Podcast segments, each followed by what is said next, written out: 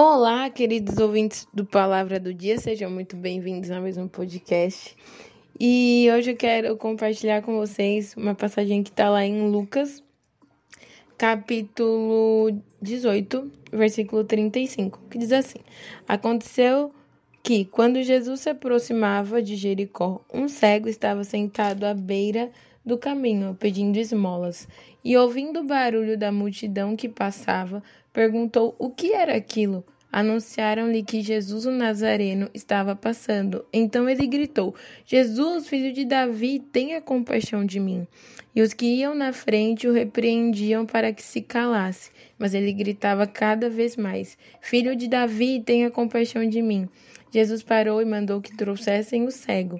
E tendo ele achado, chegado, Jesus perguntou: O que você quer que eu lhe faça? Ele respondeu: Senhor, que eu possa ver de novo.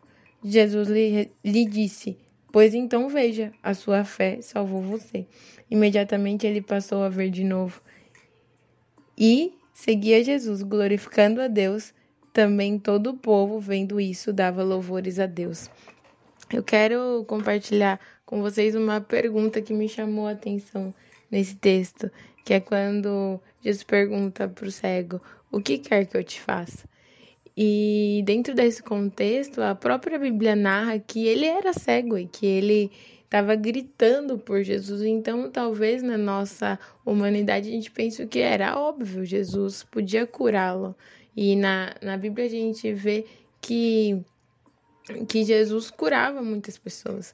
Mas para esse cego particularmente, Jesus ele perguntou o que quer que eu te faça.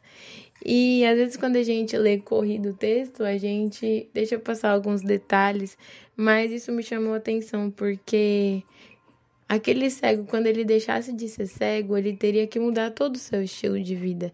Ele deixaria de pedir esmolas, ele passaria provavelmente a trabalhar. A Bíblia fala que ele seguia Jesus e que todo o povo ficaram maravilhados, né, com o que aconteceu ali. Mas essa pergunta traz muita mudança para a vida daquele cego. A resposta dele de que ele quer ver trouxe uma mudança radical em toda a sua vida. E muitas vezes o Senhor pergunta para nós: o que nós queremos que o Senhor faça por nós? Às vezes, dentro da nossa situação de vida, a gente fala: ah, é óbvio, o Senhor sabe tudo que eu preciso, o Senhor sabe o desejo do meu coração mas o Senhor nos convida a colocar as nossas petições diante dele.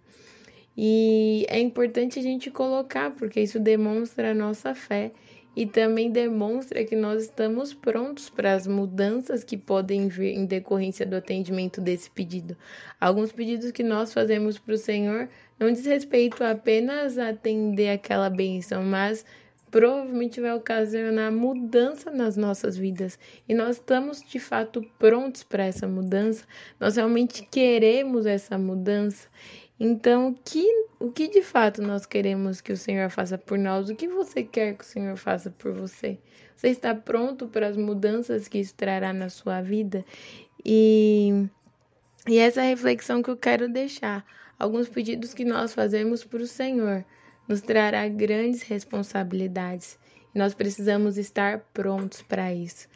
E colocarmos diante do Senhor demonstra nossa fé e nosso reconhecimento de que nós dependemos dele em todas as coisas. Que a gente possa nesse dia colocar diante do Senhor as nossas necessidades.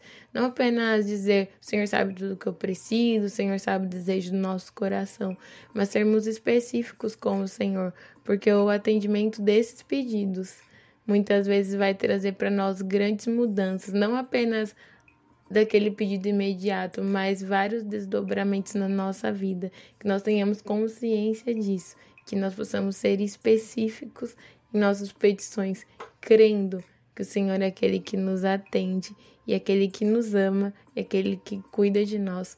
Tenha um excelente dia, que o Senhor te abençoe.